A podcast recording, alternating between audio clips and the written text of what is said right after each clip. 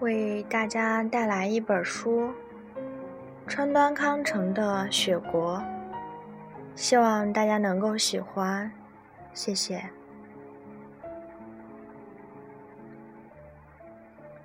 穿过县界长长的隧道，便是雪国。夜空下一片白茫茫，火车在信号所前停了下来。一位姑娘从对面的座位上站起身子，把岛村座位前的玻璃窗打开了。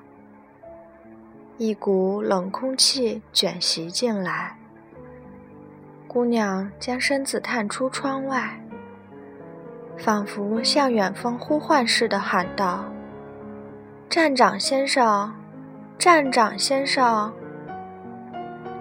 一个把围巾缠在脖子上、帽儿耷拉在耳朵边的男子，手拎提灯，踏着雪缓步走过来。岛村心想：已经这么冷了吗？他向窗外望去，只见铁路人员当做临时宿舍的木板房，星星点点地散落在山脚下。给人一种冷寂的感觉。那边的白雪早已被黑暗吞噬了。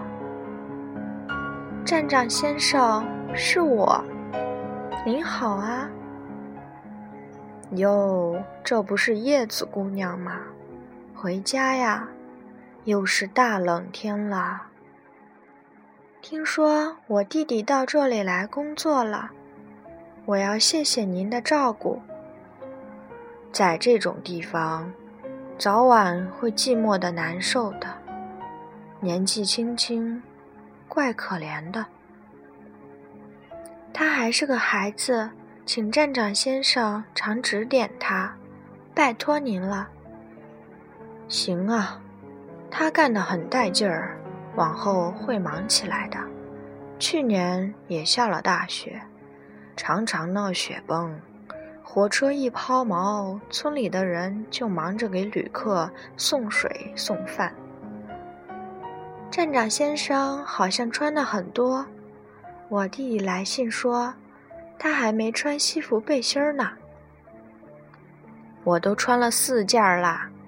小伙子们遇上大冷天就一个劲儿的喝酒，现在一个个都得了感冒。东歪西倒的躺在那儿了。站长向宿舍那边晃了晃手上的提灯。我弟弟也喝酒了吗？这倒没有。站长先生这就回家了。我受了伤，每天都去看医生。啊，这可太糟糕了。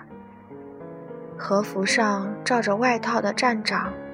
在大冷天里，仿佛想赶快结束闲谈似的，转过身来说：“好吧，路上请多保重。”站长先生，我弟弟没来吗？叶子用目光在雪地上搜索，请您多多照顾我弟弟，拜托啦。他的话音优美而又近乎悲凄。那嘹亮的声音久久在血液里回荡。火车开动了，他还没把上身从窗口缩回来，一直等到火车追上走在铁路边上的站长，他又喊道：“站长先生，请您告诉我弟弟，叫他下次休假时回家一趟。”行啊，站长。大声答应。叶子关上车窗，用双手捂住冻红了的脸颊。这是县界的山，山下备有三辆扫雪车，供下雪天使用。隧道南北架设了电力控制的雪崩报警线，布置了五千名扫雪工和两千名消防队的青年队员。这个叶子姑娘的弟弟从今冬起就在这个要被大雪覆盖的铁路信号所工作。岛村知道这一情况以后，对他越发感兴趣了。但是这里说的姑娘，只是岛村这么认为罢了。他身边那个男人究竟是他的什么人，岛村自然不晓得。两人的举动很像夫妻，男的显然有病。陪伴病人，无形中就容易忽略男女间的界限。事后的越殷勤，看起来就越像夫妻。一个女人像慈母般的照拂比自己年纪大的男子，老远看去，免不了会被人看作夫妻。岛村是把她作为单独的一个人来看的，凭她那种举止，就推断她可能是个姑娘。也许是他用过分好奇的目光盯住这个姑娘。自己增添了不少的感伤。已经是三个钟头以前的事了，岛村感到百无聊赖，发呆地凝望着不停活动的左手食指，因为只有这个食指，才能使他清楚地感到就要去会见的那个女人。奇怪的是。越是急于把它清楚地回忆起来，印象就越模糊。在这扑朔迷离的记忆中，也只有这手指所留下的几许触感。把他带到远方的女人身边，他想着想着，不由得把手指送到鼻子边闻了闻。当他无意识地用这个手指在窗玻璃上画道道时，不知怎的，上面竟清晰地映出一只女人的眼睛。他大吃一惊，几乎喊出声来。大概是他的心飞向了远方的缘故，他定神看时，什么也没有。映在玻璃窗上的。是对坐那个女人的形象。外面昏暗下来，车厢里的灯亮了，这样窗玻璃就成了一面镜子。然而，由于放了暖气，玻璃上蒙了一层水蒸气。在他用手指擦亮玻璃之前，那面镜子。其实并不存在。玻璃上只映出姑娘一只眼睛，她反而显得更加美了。岛村把脸贴向车窗，装出一副带着旅愁、观赏黄昏景色的模样，用手掌擦了擦窗玻璃。姑娘上身微倾。全神贯注地俯视着躺在面前的男人，他那小心翼翼的动作，一眨也不眨的严肃目光，都表现出他的真挚感情。男人头靠窗边躺着，把弯着的腿搁在姑娘身边。这是三等车厢，他们的座位不是在岛村的正对面。而是在斜对面，所以在窗玻璃上只映出那个侧身躺着的男人的半边脸。姑娘正好坐在斜对面，岛村本是可以直接看到她的，可是他们刚上车时，她那种迷人的美，使他感到吃惊，不由得垂下了目光。就在这一瞬间。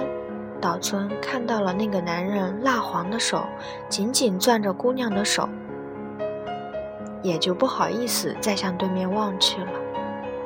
镜中的男人只有望着姑娘胸脯的时候，脸上才显得安详而平静。瘦弱的身体尽管很衰弱，却带着一种安乐的和谐气氛。男人把围巾枕在头下，绕过鼻子，严严实实地盖住了嘴巴，然后再往上包住脸颊。这像是一种保护脸部的方法，但围巾有时会松落下来，有时又会盖住鼻子。就在男人眼睛要动而未动的瞬间，姑娘就用温柔的动作把围巾重新围好。两人天真的重复着同样的动作，使岛村看着都有些焦灼。另外。裹着男人双脚的外套下摆，不时松开耷拉下来。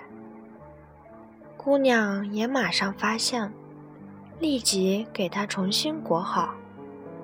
这一切都显得非常自然，那种姿态几乎使人认为他俩就这样忘记了所谓距离，走向了漫无边际的远方。正因为这样，岛村看见这种悲愁，没有觉得心酸，就像是在梦中看见了幻影一样。大概这些都是在虚幻的镜中幻化出来的缘故吧。黄昏的景色在镜后移动着，也就是说，镜面映像的虚像和镜后的实物在晃动。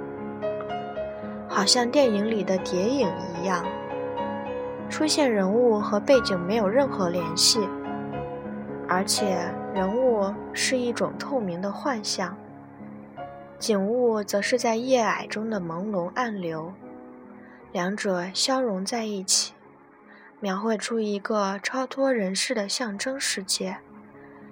特别是当山野里的灯火映照在姑娘的脸上时。那种无法形容的美，使岛村的心都几乎为之颤动。在遥远的山巅上空，还淡淡的残留着晚霞的余晖。透过车窗玻璃看见的景物轮廓，退到远方，却没有消逝，但已经黯然失色。尽管火车继续往前奔驰，在他看来，山野那平凡的姿态显得更加平凡。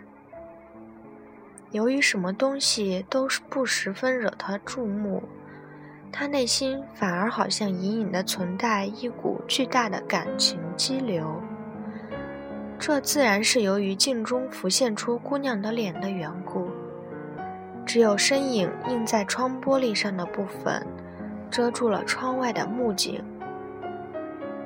然而，景色却在姑娘的轮廓周围不断的移动，使人觉得姑娘的脸也像是透明的。是不是真的透明呢？这是一种错觉，因为从姑娘面面影后面不停的掠过的幕景。仿佛是他脸的前面流过，定睛细看，却又扑朔离。车厢里也不太明亮，窗玻璃上的映像不像真的镜子那样清晰，没有反光。这时岛村看得入了神，他渐渐地忘却了镜子的存在。只觉得姑娘好像漂浮在流逝的木景之中。